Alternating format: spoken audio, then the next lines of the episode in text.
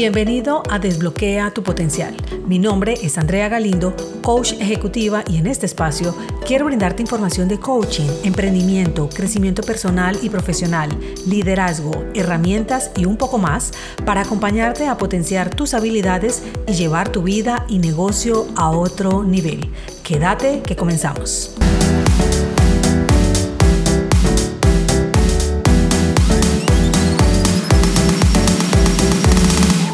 Generalmente, cuando llega un cliente a realizar sesiones de coaching conmigo, lo primero que le hago realizar es una autoevaluación sobre las ocho principales áreas de su vida. Con esto, identifica en cuál de ellas está conforme y aquellas en las que no lo está tanto.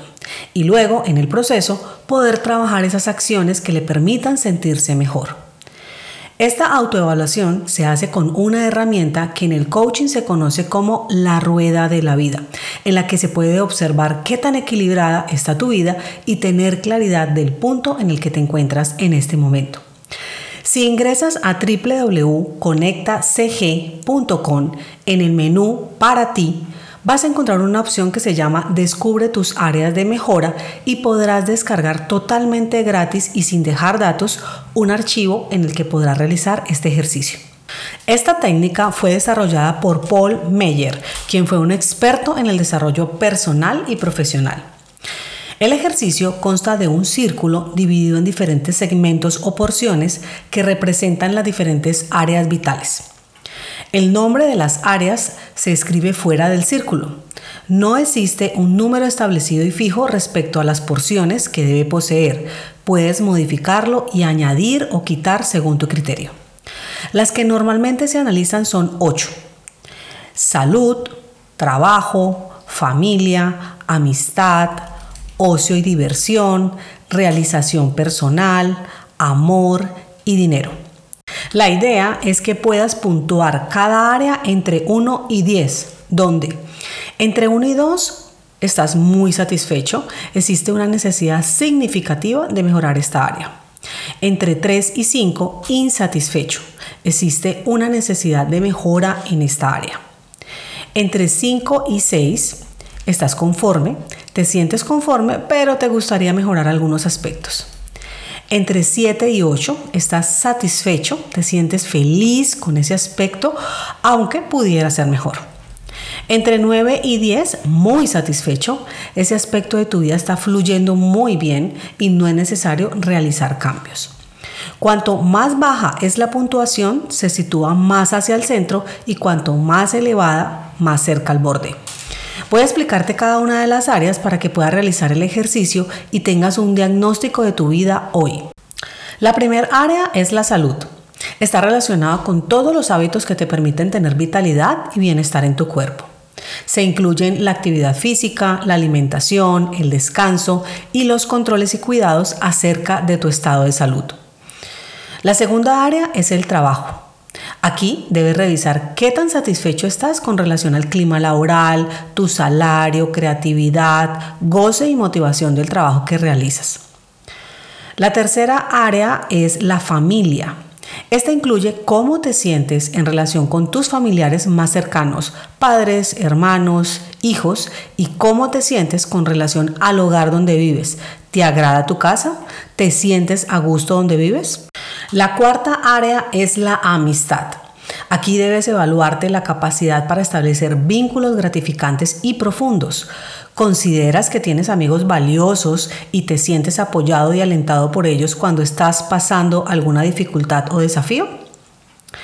La quinta área es el ocio y diversión.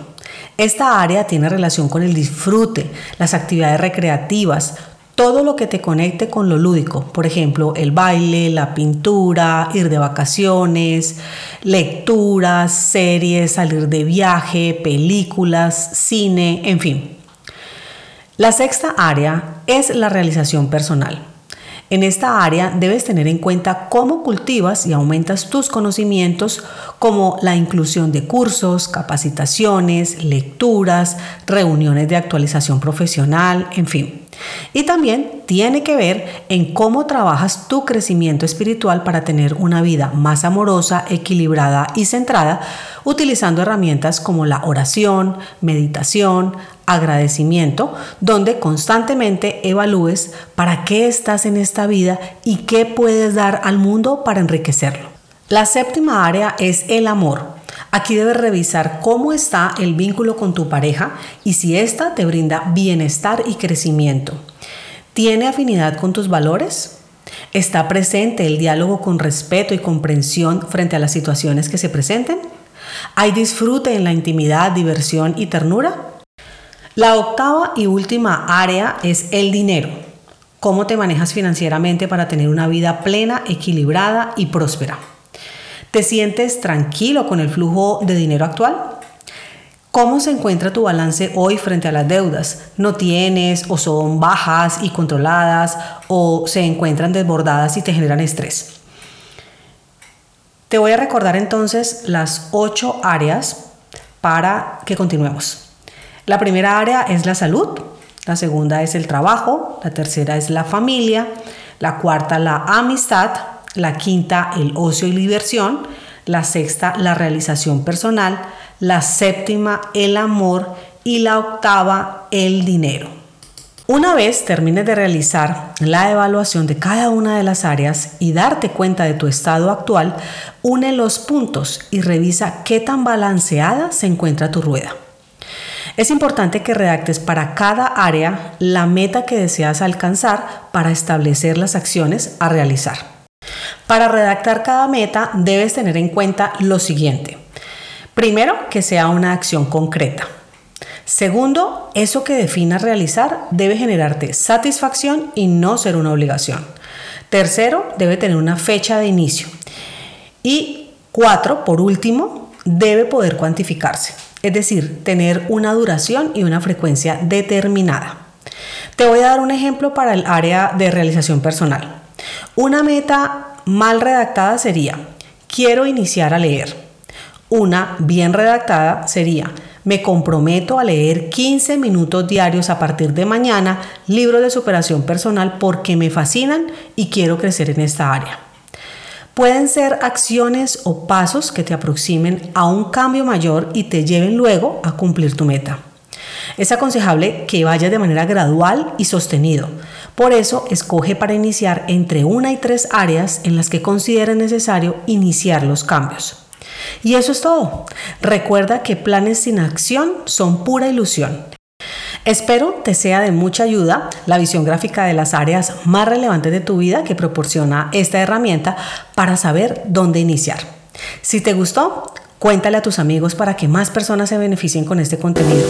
Hasta el próximo episodio. Chao, chao.